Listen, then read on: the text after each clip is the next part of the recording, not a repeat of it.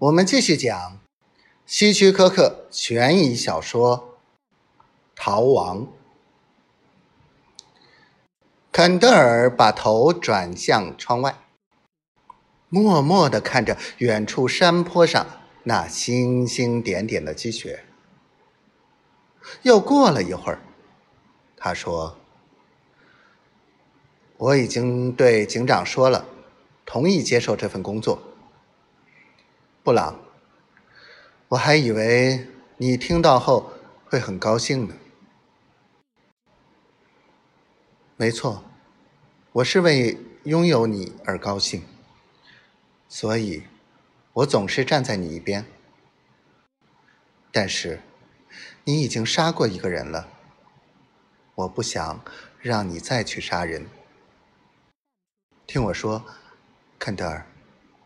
我真的不想再发生这样的事了，不管是出于什么原因。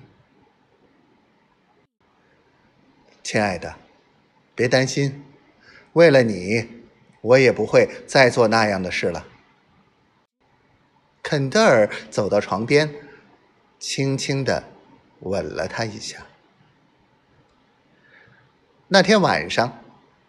达德警长先是带他围着湖巡视了一遍，然后在一栋空无一人的别墅前停下，教他怎么发现有人进入别墅。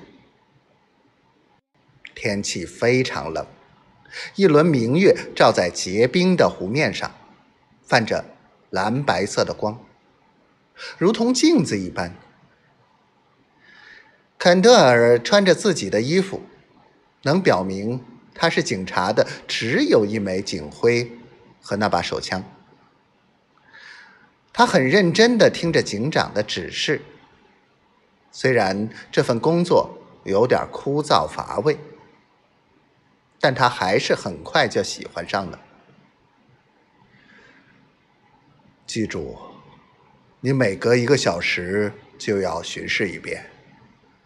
每次大约二十分钟，但也不要太机械了，否则别人会掌握你的巡逻规律，钻空子。